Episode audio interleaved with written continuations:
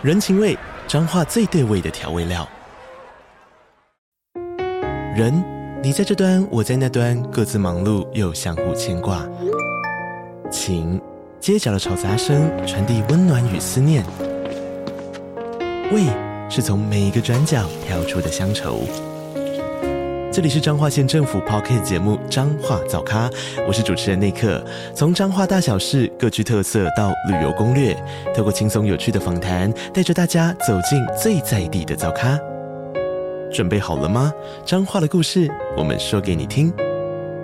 以上为彰化县政府广告。要跟大家分享一个资讯：如果你是医事人员，或是 COVID-19 染疫死亡者家属。卫福部提供心理健康支持方案，每人每次补助心理咨商费用两千元，总共补助六次，即日起至七月三十一号止。欢迎大家多加利用，或者是分享给符合资格的亲朋好友。台中欢迎可以找树心理咨商所，相关资讯可以在网络上查询，可以使用方案的心理咨商所或心理治疗所。喂喂，你还好不好？曹老板接我，我还没想到我要接什么。这边很可以留着。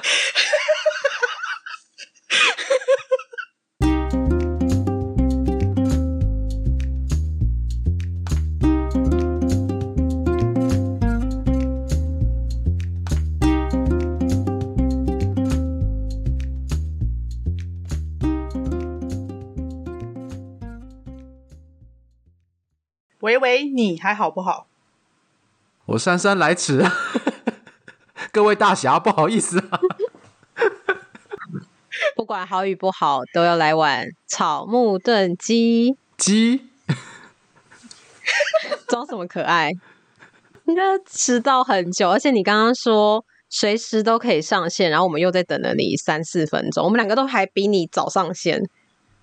是哦。因为我还要把那个东西全部都塞好，全部都拿出来。好，我们今天要聊一下那个上次我跟鸡蛋糕在木的智商所撒野的时候，然后我们就谈了一些关于结案的一个长，就是鸡蛋糕的心路历程。然后后来有收到一些听众的回馈。然后我们今天呢，想再针对这些听众的回馈，再澄清一些好像感觉之前没有讲清楚的事情，让大家比较了解那个全貌。因为其实我跟木在这个过程当中都有参与在那个鸡蛋糕要结案的历程里面，大概从去年九月开始，去年年初啦，然后比较。比较开始有明确想要结束咨商关系，大概把大概差不多九月开始，没错。嗯，然后我们其实都有在群组里面讨论这件事情，可是听众可能没有很了解这个脉络，所以可能呃从那一集里面得到的讯息，还有大家自己的解读，会有一些误会，可能会跟鸡蛋糕原本想想传达的会有一点落差。不过我们今天就有个机会，我们再录一集，再解释一下关系结束的这件事。没错，那鸡蛋糕，你那边收到了什么样的回馈？我这边收到的大部分都是很心疼的回馈，就是觉得我可以把这些很私密的心情讲出来，是很不容易的事情，然后会很心疼我关系的结束是一个断裂的结束，但是因为。这些回馈的听友大部分都是听了我的节目之后，开始了他们自己的智商，所以在心疼我的同时，也有好几个人跟我说，嗯，很谢谢我分享的这个过程，让他们对于智商如果万一有一天要结束，其实有一个心理准备，然后也更有力气去面对那些智商的不舒服。这样，但我觉得你的结束其实好像跟。我们平常的智商关系的结束好像有一点不一样。嗯嗯，我自己跟个案的智商关系的结束没有长这样，因为可能也跟 不同智商所的运作方式有关。怎么说？你们通常会怎么样结束？我们通常都是一次约下一次，所以在鸡蛋糕的智商过程里面，Sylvia 会这样说，是因为他每周的同一时段都有帮鸡蛋糕做保留，所以对我跟草来说，就是基本上你这周没出现，然后我们跟你联络，然后关心你，你也没有回复，或是也没有怎么样的话，我们就不会有所谓帮你保留下一次，因为也不知道你下一次要什么时候。嗯。嗯，然后通常就是会有两种情况，有一些情况就是个案自己消失了，然后你关心他的时候，他就会说：“哦，我觉得好一点。”然后他不知道原来要做结案，可能一开始第一次智商的时候有跟他说，但是已经太久了就忘记了。然后或者是说他以为这样就直接结束，然后就可以再邀请他做结案。那有些个案会愿意，那有一些不愿意，那有一些会比较。呃，会直接跟心理师讨论说，哎，我觉得我最近好一点了，然后你就可以开始讨论说，呃，是要马上结束，下一次结束，这次结束，还是开始拉长那个智商的频率，可能从每周一次变两周一次，然后再变一个月一次，就有不同的方式会去跟个案做讨论，所以不是每次的智商结束都像鸡蛋糕经历到这种，就是一个结束了，然后你想要再回去也没有办法。嗯，对对，所以鸡蛋糕可不可以分享一下你那时候怎么样？呃，后来这个咨商的最后的几次是怎么样的状况？最后的几次是我有一次正常出席之后，连续三次因为困难醒来没有去。那我在前两次，应该说我每一次传，每一次没有办法到，我都会睡醒之后。发现已经很晚了，然后赶快传讯息跟他说抱歉，反正就很多很多的自责跟很多很多的道歉，然后跟他说是因为我不舒服，所以没有办法到，然后让他在那边等，我很抱歉等等，然后下周我会尽量到，这样，然后一直到第三周又发生的时候，我就我记得我的讯息开头是跟他说对不起，我太高估我自己了，我以为我可以。时间到的时候就出席，但是我发现我做不到。我醒来居然已经深夜了。我记得我记得那一时候蛮严重，深夜一两点才醒。就是前一天前一天正常十一点多睡，结果一直到等于是第三天的凌晨一两点才醒。嗯嗯嗯。我就觉得我太我真的太高估我自己身体的状况了，这样，然后他就。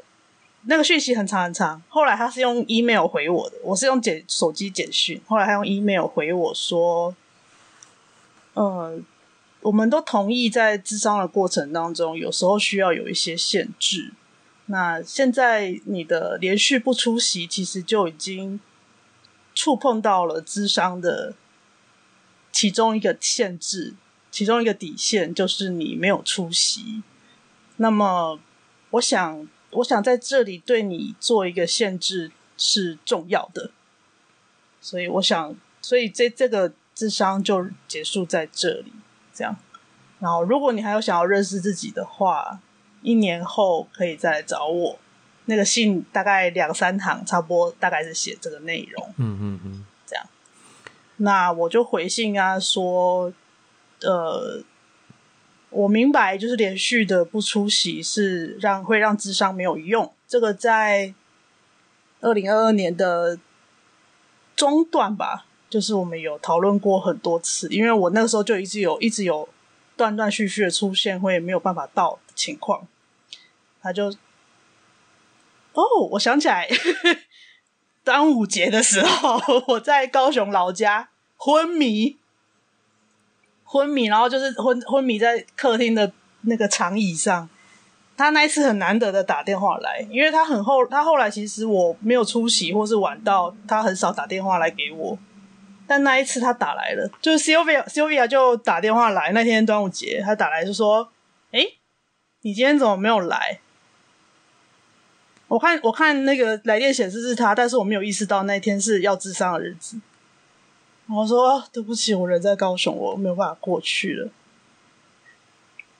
然后我就感受到他的语气就骤变，他就说：“你这样子会让智商没有用，你要来就来，你不来就不来。”类似。可是我会感觉到是他会不会不知道你是因为你的症状，所以你就没有回去？还是他觉得你是你约了，但是你人跑去高雄，但你不是因为你的症状让你没有办法回台南？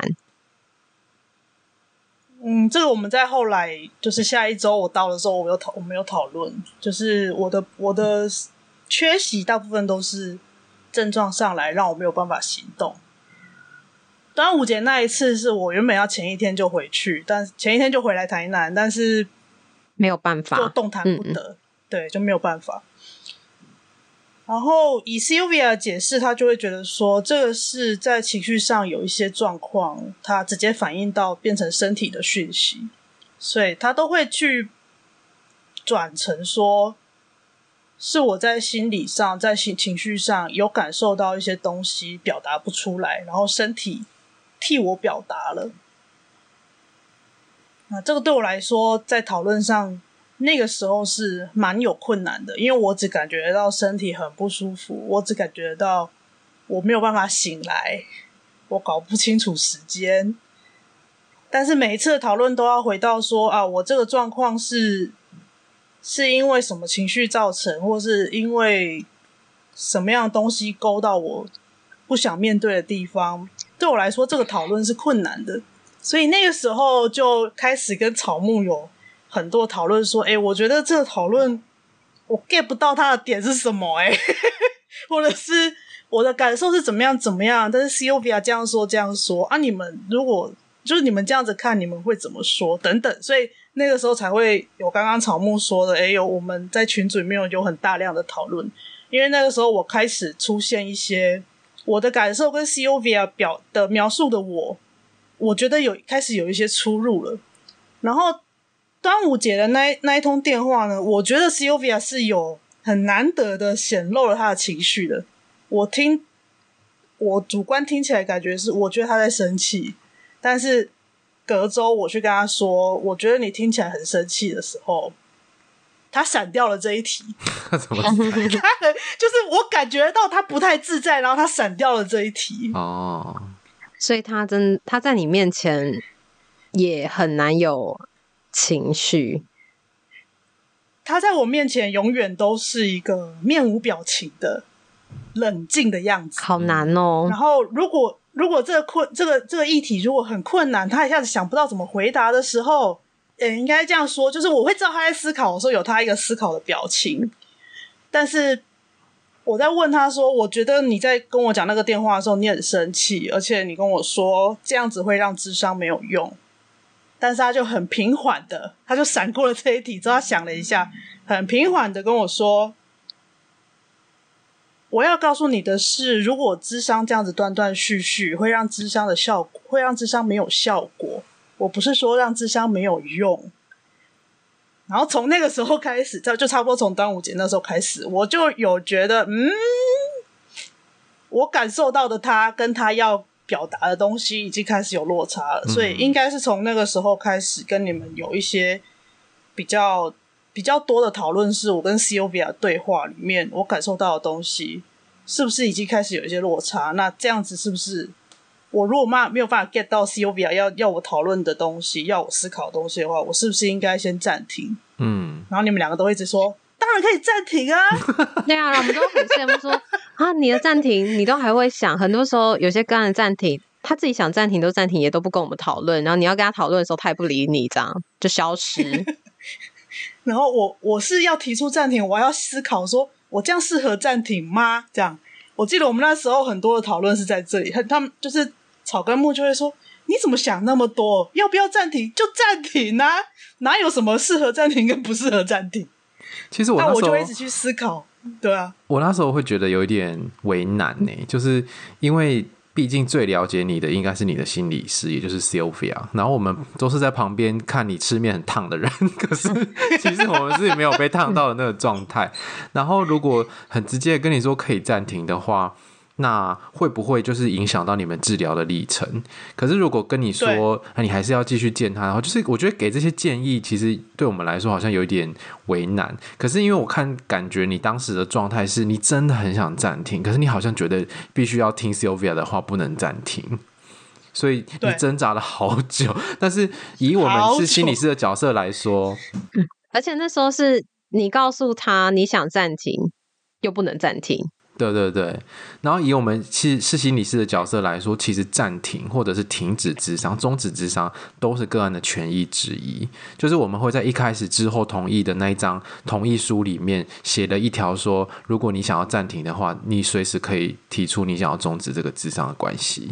嗯，但是那个暂停会是希望可以充分讨论的，所以大家如果有在智商，你听到这一集，你想要暂停，或是你有任何的感觉，你真的跟你的心理师做。讨论，因为有的时候这些东西或许它就是一个智商的转折，又或者它很多的东西在里面，不是你觉得哦很多不舒服，然后就是因为智商怎么样？可是这些都是一个很重要的讯息。嗯嗯。然后现在这样回头事后看，事后这样回头看了，我看我的我的回头事后看，回头事后看。事后这样回头看，其实我会觉得，当时的确就像木说，它其实是一个转折点。我开始在思考，我跟 Covia 的智商关系到底是怎么一回事？他是不是在重现一些我平常其他的人际关系？是不是我有一些生存模惯用的生存模式也出现在这个关系里面？然后也慢慢的有发现，有的确有有一些东西，我在跟他互动的时候，会好像我在跟我妈互动。嗯。这个是现在事后看才有办法看到，但当时我不知道，当时只觉得我很受不了，我没有办法好好讨论，我没有办法好好思考。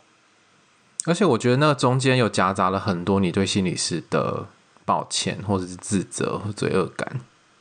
对，嗯，很多这样子的，就是我对他的抱歉。嗯，那我会觉得这样子，我会没有办法好好的面对他，跟面对我自己的议题。因为光是要去见他都很困难了，那我还要把我的议题拿出来跟他讨论。嗯，那讨论的过程，我，嗯，讨论的过程，我就会让自己强迫自己去忽略那些我知道我跟他的关系不太不太让我舒服的地方，这样。所以到后，所以后期后面多撑了这半年，其实。现在看我就知道，说其实是我自己在强迫自己忽略那些感觉。嗯，我还是把我自己要跟他讨论的议题放在最优先。嗯，但其实这些在智商关系里面应该也是重要的，是重要的，不是应该。是啊，是应该也是要拿出拿出来拿出来讨论的。嗯嗯嗯。那可能我猜啦，现在回头看，可能因为我直接跟他确认说，你端午节打了那通电话。是不是在生气？而他闪掉了这个行为呢？因为我这最近这几趟回家，我会观察我跟我爸妈的互动，跟我爸妈是一模一样的。嗯，我直接质疑他们说：“你你是不是有这样的情绪？”的时候，他们也是会闪掉，闪掉，然后就说“没啊那乌”。所以，所以这是现在现现在在现在回头去检讨去想的，去想说：“哎、欸，搞不好是那个时候他下意识的这样子反应之后。”我变得没有办法跟他讨论这些东西了。嗯，然后也后来后来就变得，我记得木有跟我说，嗯，你们的智商关系里面好像开始有一些压力的存在。那这个东西是可以讨论的，但我没有办法讨论了。那随着没有办法讨论的东西越压越多，越压越多，因为你都会跟我们讨论，然后我们你的意思也会跟你说你要回去跟他讨论，我们也会跟你说你要回去跟他讨论。但你好像就是没有办法对他开口，对，对。我没有办法对他开口，而且好像滚雪球一样，越来越大颗，越来越难开，对，越来越多，对，嗯，所以就像曹老板上次录音那一集录音的内容讲的，就是最后就是身体很诚实啊，身体帮忙做决定，真的，然后就 然后就就很断裂的结束了，嗯、所以。呃，因为再次听到成品的时候，距离录音又又已经有七八周的时间。我自己再回头听的时候，当然已经没有当时的状况感受那么冲击，而且，呃，我也我也因为那一次的录音，我觉得自己有力量了，所以我开我又找了第二位心理师开始。新的，我们好像在更新你的智商历程，节目定期在更新你的历程，节目定期更新，真的。那现在找了新的心理师，他的他的他的风格是跟 Covia 完全不同的，嗯。但是我在发，我发现，哎、欸，我就不太需要像跟 Covia 工作一样，这么这么战战兢兢的去适应一个规则或者是一个框架。现在这个心理师他就比较没有关系，就是你觉得是怎么样就怎么样，嗯，而且他也会去试着去适应我的状态，或者是他想要确认说我是怎么样的状态，那他可以怎么做？我们反而会有很多这样子讨论的时间，嗯，这个在跟 Cobia 工作的时候是不会出现的，大部分都是我要去，我会自己想办法去适应它，嗯嗯嗯嗯，嗯，这是他，这是 Cobia 的风格。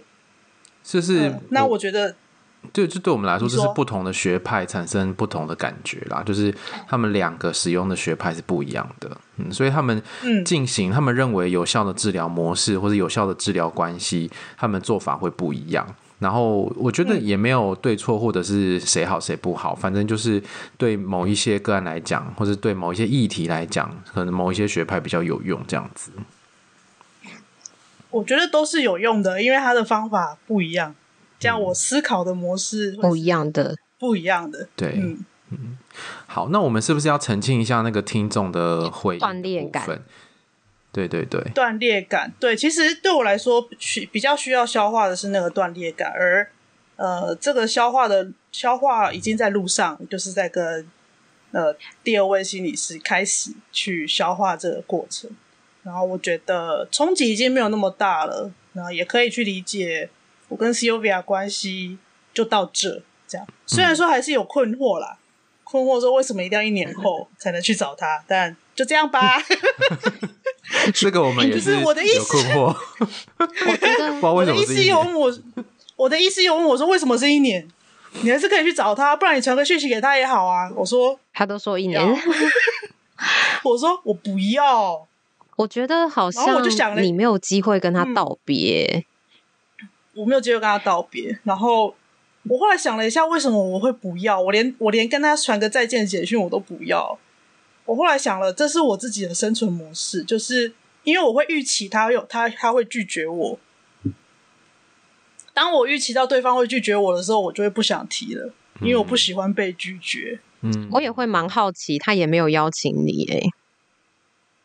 没有邀请，嗯，没有邀请你再当面做一次结案，做一次道别。不晓得哎、欸，我最近的想法是，可能真的等满一年之后，我来寄信给他看看。还 真的要遵守那个满一年的框架就是了。对对对对对，遵遵守他的规则，然后就我们可以谈谈看当时怎么结束了吗？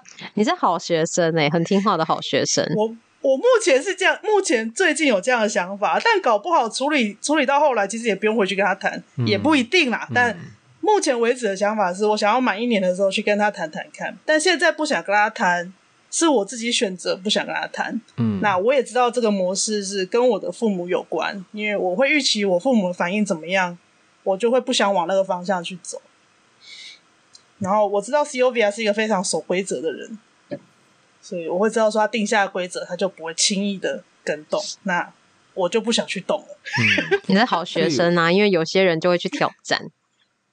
对，然后我不喜欢，就是我不喜欢那个挑战了之后不舒服的感觉。所以我觉得那个很多人可能会很疑惑，说为什么我已经谈的差不多了，可是我还是要做一次结案的智商，为什么还要再多花一次钱？可是就是要骗你钱或赚你钱。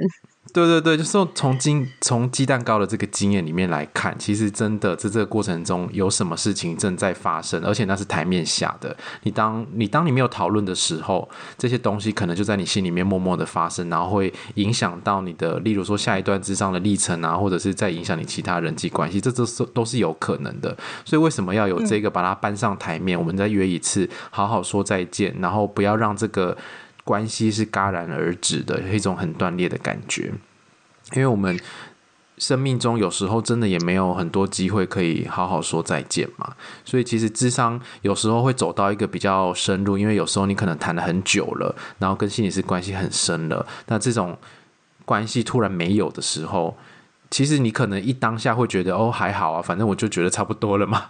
可是你可能在沉淀一下的时候，你会发现，诶，其实是有一点失落的，或者其实有点难过，会有一点不知所措，不知道我之后有什么事情的时候，啊该找谁的那种感觉。所以这个好好的说再见，其实是很有必要的。对，而且那时候的结案也不是只有好好说再见啊，也会回顾智商的历程，或者是去讨论。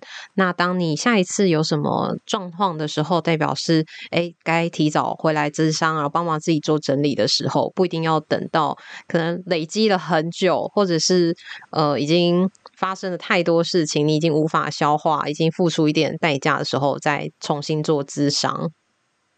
嗯，我觉得这很重要，对。对，所以很多时候，如果个案可以有机会让我们好好做结案，那真的很重要。但有的时候是他就是或许不知道要结案，或许就是对他来说要好好说再见也很难。就是你邀请他，他也不要。对啊，嗯，所以，诶，我不知道木的经验是怎么样。我发现其实蛮多个案是没有不会有经过结案之上这一关，他们就就就后来就没有再见的那一那一种状态还蛮多的。对，所以后来我都会还是会追踪，就是我会他他们不会说他好了，他只会跟你说我要取消，所以你其实很困惑为什么他要取消，嗯，然后你可能在关心他的时候，他就说哦，因为我觉得好多了，或者是我觉得怎么样的时候，你就会说，哎，那不然可不可以邀请你来做结案？那为什么要结案？但有一些是你可能他可能连联系都不让你联系的，你可能就。顶多只能讯息啊，或是简讯让他知道。哎，如果他觉得差不多，或者是有发生什么事情，都是可以做讨论的。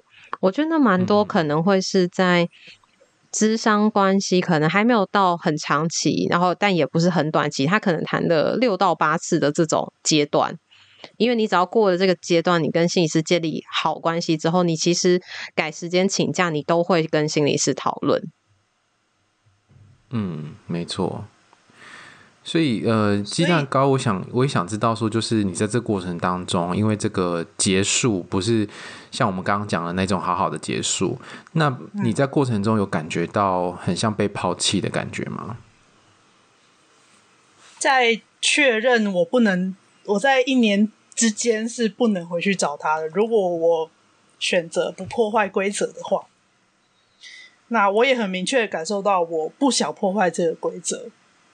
所以那个时候其实是很不知所措的，所以才会冒出上次在录音内容当中说的，我有一种被抛弃的感觉。嗯，突然发现不能再去咨商了的时候，我会发，我就觉得怎么办？这样我该找该找谁讲？这是第一个念头。第二个念头是怎么办？如果我再找一个新的人，这样我所有的事情应该重讲一遍。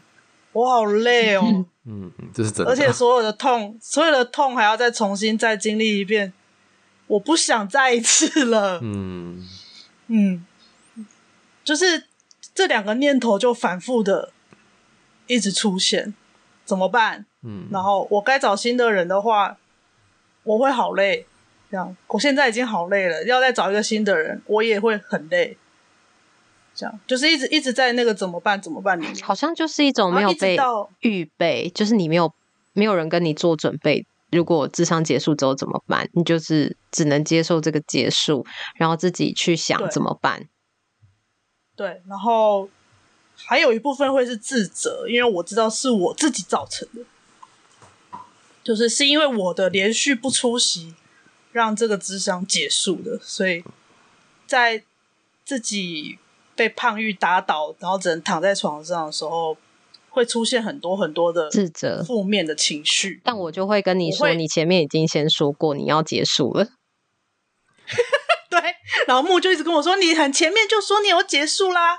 然后我的医师后来在某一次讨论的时候，他也划了一下之前的记录，他就说：“你你很早就跟我说你想要结束嘞。”是啊，确实是这样子。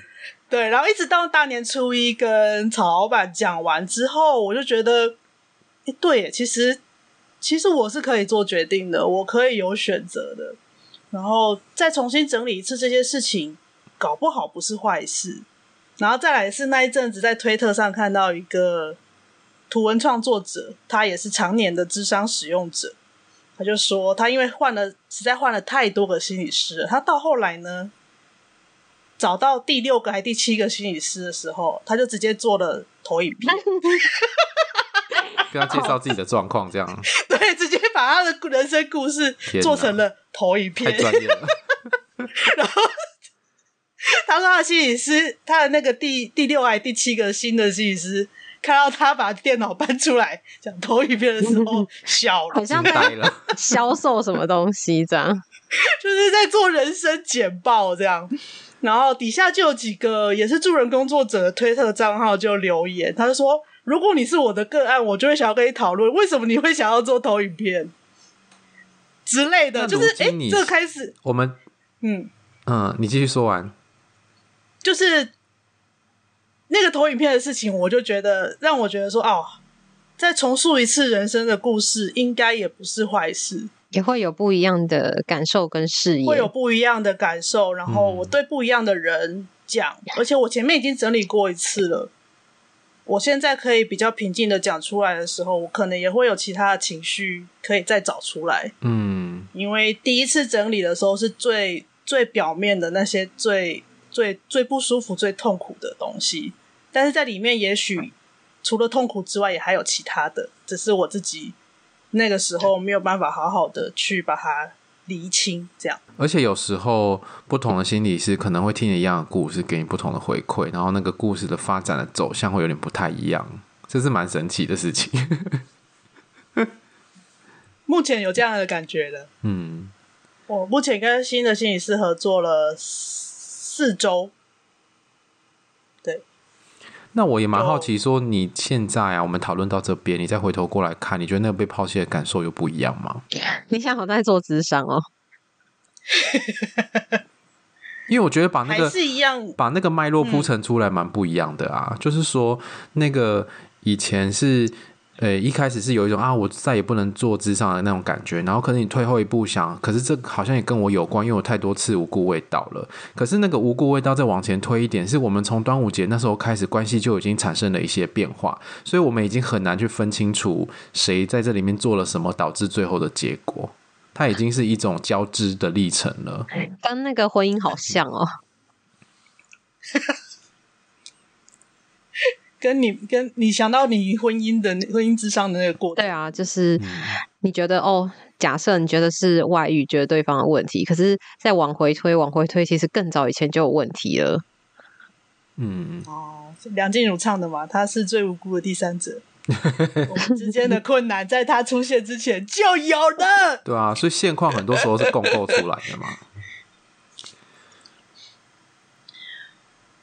嗯，这四周的时间有花了，有花了一部分时间，一部分回顾我之前的人生，一部有很大一部分是在回顾前一次的智商的历程。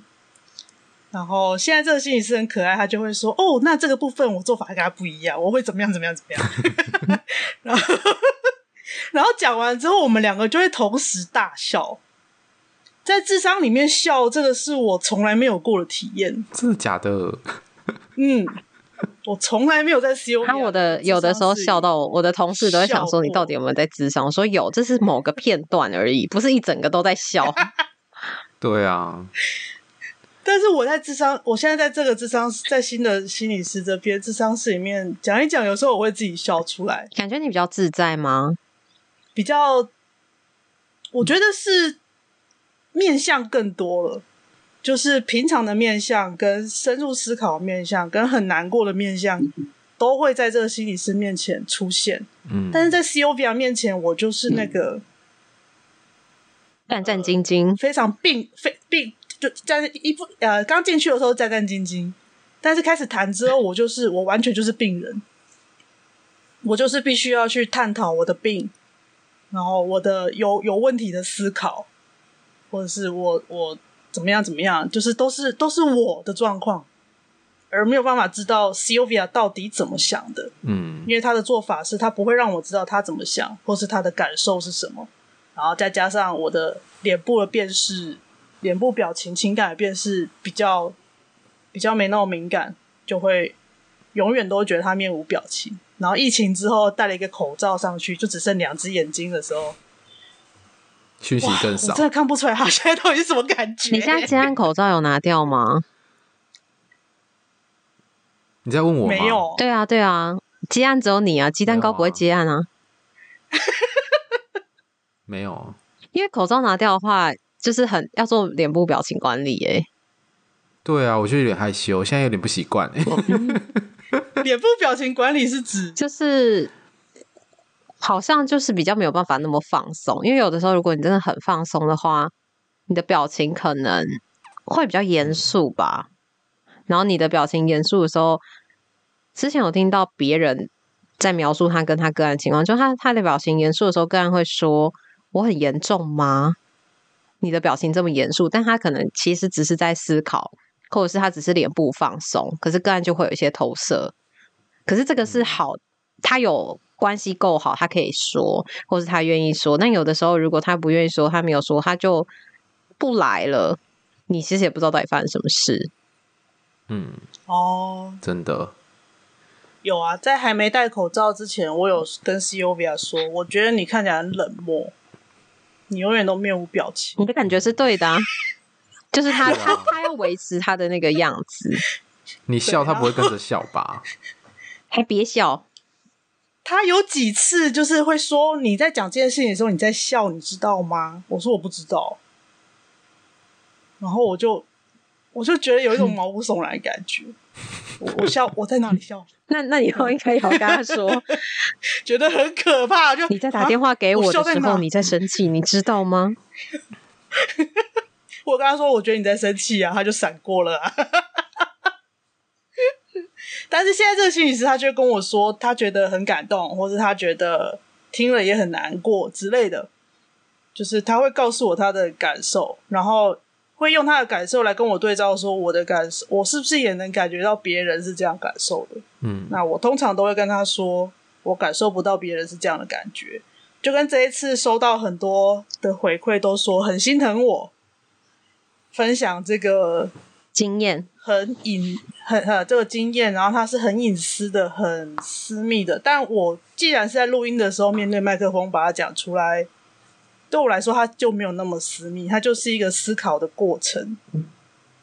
所以，好，好像这个部分是跟大部分的听友回馈的东西是有出入的。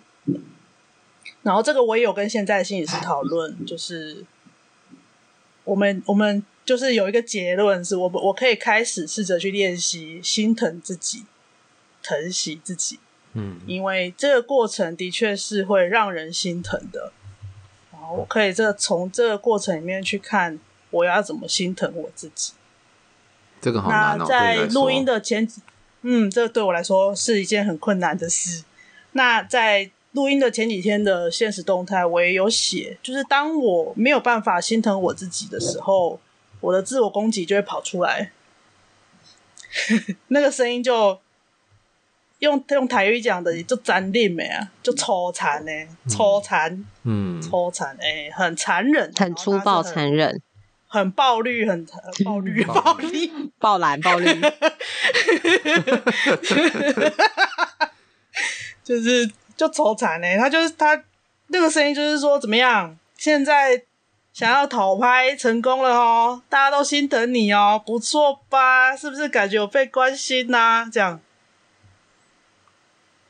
所以你才在那个群组里面跟我们说，就是你收到那些回馈的时候，暴打自己一波，暴打自己一波。嗯，但那个不是不好的意思，就是不是说，哎，我收到这些回馈，我感觉不好，不是，而是我知道我并不习惯这样看待自己。但是当很多人都这样看的时候，就表示这个可能是很多人会共同有的感觉。嗯嗯嗯。那如果懂得心疼自己，应该也会有这个感觉，就知道，就像你们两个会跟我说，这是一个你的学习的过程吗？对，这是一个关系的断裂。那关系的断裂，可能它就是像分手，或像亲，或像亲人过世的等级，你应该就是会有很大的失落，你就是会很难过。那这个就是一个过程，但对我来说就没有这个过程了，就直接跳到下一下一个步骤，下一个阶段。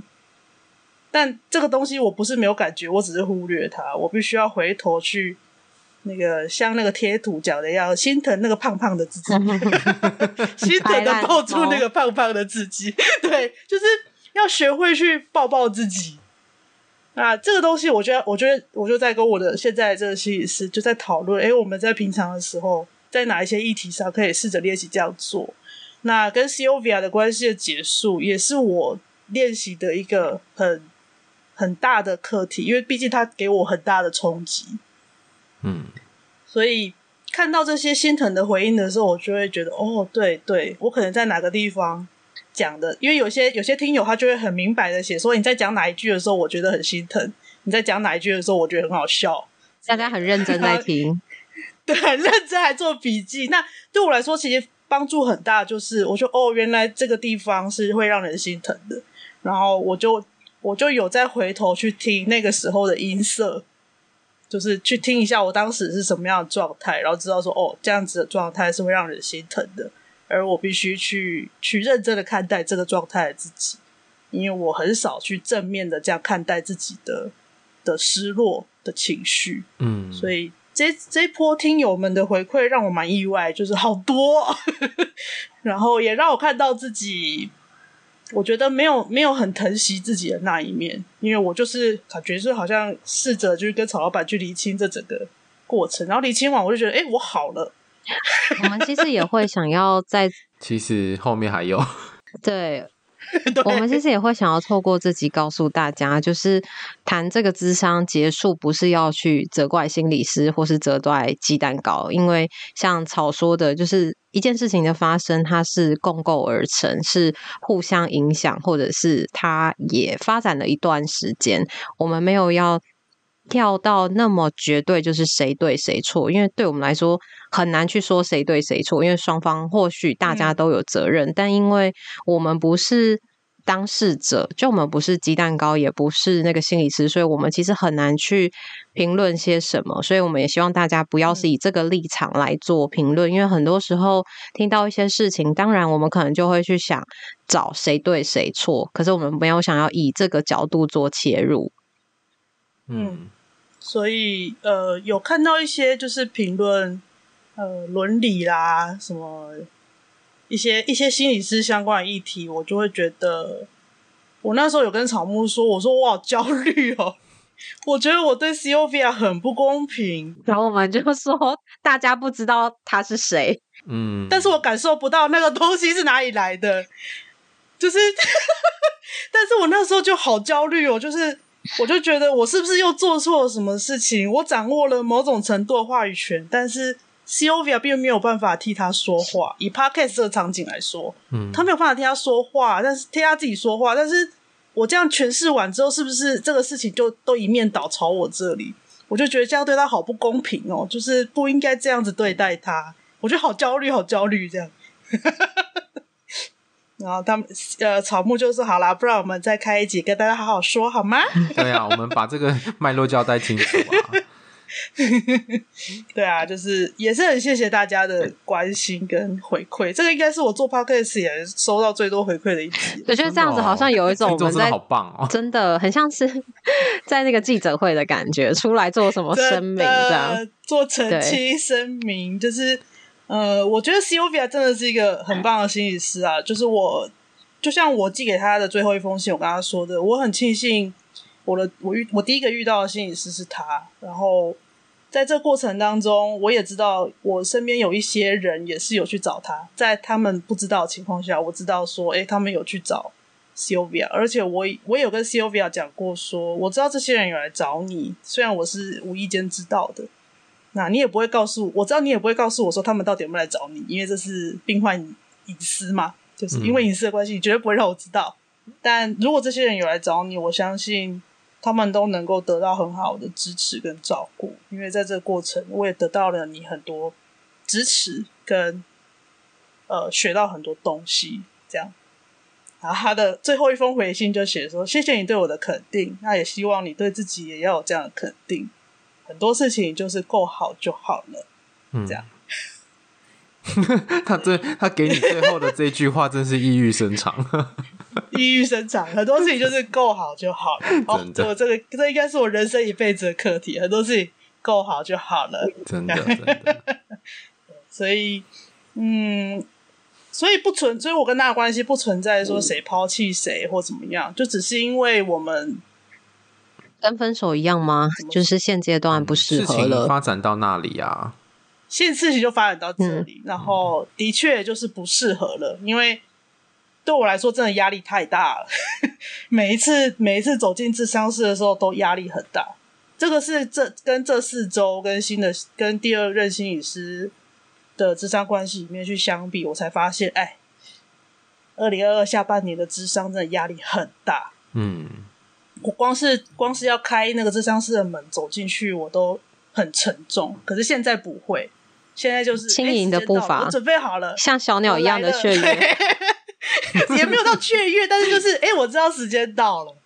然后我可以去好好的讨论一些事情，这样，嗯，嗯就是没有那么沉重的感觉，那个沉重的感觉就消失了，嗯，就是，所以我就知道啊，那就是到那个阶段，我们不适合了，然后我需我可能需要一个另外一个方式来面对我的议题，嗯，然后以到目前为止这四周走下来，我觉得我走的蛮好的，然后也的确像曹老板说的，你有那个力量，你可以去。去面对你自己的议题跟问题。那从 Sylvia 身上学到那些技能，现在通通都有用上。但是我可以从另外一个角度来看，哎，这还可以怎么样用？这样，所以我会鼓励大家，就是如果你在你的智商过程遇到困难，就是首先就是先跟你心理师讨论，面前的心理师讨论，什么问题都可以讨论。那如果你像我一样觉得啊，开不了口了。其实开不了口这件事情，应该也是可以讨论的，只是我那时候就给自己太多的限制。这个是我最近一两天想到的，所以我觉得很新鲜哦。这是一个 很好的讨论过程，就是探索自己，从从来都不是一次两次的事情。就是如果我们这个主题再聊第三次、聊第四次，你可能会有新的发现。这就是智商的过程啊，就是不是你以为哦这样就结束了，嗯。那现在这一两天，我就觉得，哎、欸，其实我一直都是给自己很多的限制，所以才会 Sylvia 设了什么规则，我就会更严格的去遵守它。嗯，这样。你要不要九个月的时候就先发信给他？没有啊，你 踩踩一下，你就现在就发信给他，告诉他，现在我已经换了新的心理师了。我现在我现在过得很好，然后谢谢你一直以来的指教，知道吗？分手信，分手信。你以前教的，我现在。分手信，Dear John。Dear Dear John，然后是 Dear Sylvia 对啊，对，嗯，我要给听友的讯息就是没有谁对谁错。那走到这边，就是我我走不下去，那也刚好到这个阶段，他觉得你都不不来，我们也不能好好继续治疗，那就这样子到这边，当然是很很断裂的。我也是很想跟他好好讨论，到底我们我们之间发生了什么事。嗯，那没有办法讨论，那就算了，就是。嗯找另外一个人，我去好好的去整理我的情绪。我至少我先把我自己整理好。那他那边他怎么样？那是他的他的议题了。然后呃，希望大家在智商的过程当中不要给自己太多的限制啊。我自己是给自己很多的限制，不要给自己那么多限制的时候，包括你觉得开口很困难，也都是可以讨论。这里面也都很有很多东西可以去细细的。挖掘开口讨论很困难，也可以写给心理师，或是 email 给心理师，或是 准备好给他。对，啊、对，对，就是你可以先把一些东西先写下来，让他看，也是可以的。嗯嗯，这个都是你们可以去讨论，说你要怎么表达。嗯，对，就是，但是你需要先让心理师知道你的状况，他才有办法协助你，不然我们真的不知道。心理师他是知，他是可以从你的表现，从你的表达去大概贴近你的状态，但是他不会通灵。真的？好吧，心理师不会通灵，他们没有长天。如果会的话，我们还好想要有什么大乐透号码头奖之类的。真的不想工作，好累哦。对啊，不想工作，厌世。这我现在跟我录音的是两个厌世的心理师。真的。对啊，就是主要这次是想要回回应这些讯息吧，然后真的很谢谢那些对心疼的人，还有给我很多空气抱抱的人，真的是做节目三年多以来从来没有这么热烈的回响，让我有点意外。那草，你有没有什么想要回应或做总结的？我觉得真的很谢谢鸡蛋糕，呃，分享了这些东西，尤其是都让我们有机会在旁边目睹，或者是目睹陪伴啦，文字直播。我本来想说见证，但是见证好像太太有那个宗教的意味了，不要好了。文字直播，但是就是参参与了这整个过程，就是也很谢谢鸡蛋糕。我他也不止文字啊，他之前不是有跟你当面聊过？对啊，那我们当面聊过啊，然后哦对、嗯，然后也产生了我们上次在木的智商所的那一集，就蛮有趣的经验。对，对啊，所以呃。也是质量高愿意啊，所以我们才有机会看到这些东西。而且我觉得对这个对我来说也都是一些蛮重要的学习，因为有时候个案没有讲出来，他内心发生了很多事情，然后他不来，可能是有一些原因，或者是有一些关系上面的东西是可能我们在智商是想破头也想不到的。可是那时候我们可能会，对啊，我们可能也会觉得他是不是我做不好，或者是不是发生了什么事，我们也会稍微自责。嗯，对对对，你们也会？也会啊，当然会啊，对啊，所以我们通常就是会去找督导讨论这个东西，督导就会回顾我们的智商历程，然后帮助我们看到说，哎，这中间可能发生了什么东西。所以，可是这还是一样，就是少了一点什么，因为不是当事人跟你做核对澄清，没错，就是你可能只能大概，但你心里终究不会有一个踏实，就是要去消化那个感觉，嗯，还是只能猜测而已。所以有时候会也会带着一些遗憾，或者是一些没有办法弄清楚的困惑，就人生还是要继续走下去这样子。为什么又走到厌世？可是我觉得厌世的，是我们真实的心情啊。我觉得有的时候，呃，我之前有遇过有个人，就是来了一次之后，他约下一次，然后之后就消失了，然后隔一段时间之后，他又再回来，所以那时候我就会很。意外，我就会跟他核对。那上次发生了什么事情，你就自己可以有一个答案。所以以后可能有干类似的情况的时候，你可能就知道哦，好，那大概你可能还有很多的可能。如果不是自己做不好，那可能就有很多很多其他的可能。就是有那个机会澄清，你好像就是哦，悬了一颗心中有一个答案，然后当事人跟你做澄清核对那个感觉。嗯，因为我觉得这个过程也有点像是分手啊，被分手，就是你的个案他就很像你的另一半，然后他就再也不读不回，然后他就消失了，然后你也再也联络不上他，然后你一直想说，我做错什么吗？中间到底发生什么事情？分手真的好万用哦，在发酵吗？什么？对对对。然后你就会想说，要 我死也让我死个痛快吧，给我个理由吧，这样子那种感觉。可是这个好像又会回到那个什么，大家有的时候好难，真的。讲自己心里的感受，例如说，你觉得这智商关系真的很不舒服，或是你觉得这中间怎么样，好像很难直接去说，就会自己忍，是困难的。对，嗯，确实，对，所以，呃，所以如果正在收听的你是一个个案的话，你愿意说这些，我是真的觉得，以我是心理师的角色，我真感谢你。那我们有机会讨论关心中很重要的东西耶，因为我曾经有经历，就是有个案就取消，然后某一刻可能几几几几周之后，他又再回来，他会说：“哦，他那时候的情绪，他会选择结束，他的情绪其实在他结束的前一两周就出现了，只是他没有跟我谈，他没有告诉我他其实智商过程有一些不舒服。”可是也因为我们谈了某一段时间，所以他后来自己有感受到，他其实不是对我的情绪，他是对他家人的情绪，他能够做这个区别，所以他又再回来了。可是不是每个人都可以有这样的觉察，那我觉得就停在那边真的会非常的可惜。没错，嗯嗯嗯，我觉得我跟 Sylvia 合作最。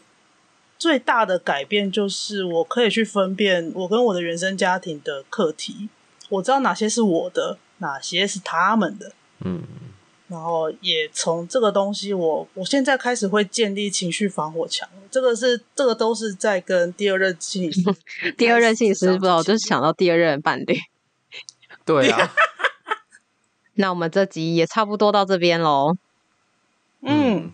感谢你的，希望大家都可以有良好的智商关系，想说什么就说什么。真的，因为像大家如果有问我们的话，我们也都会说，你可以回去跟你的心理师讨论。什么都是可以讨论的，尤其智商关系这件事也是可以讨论的。那给大家一个小秘诀吧，我现在这个心理师会这样用，他说：“那这一次谈，你对我有什么感觉呢？”他就会问问这一句。嗯。也许你可以想一下，嗯，你对这一次的谈话，或者你对这个人有什么感觉呢？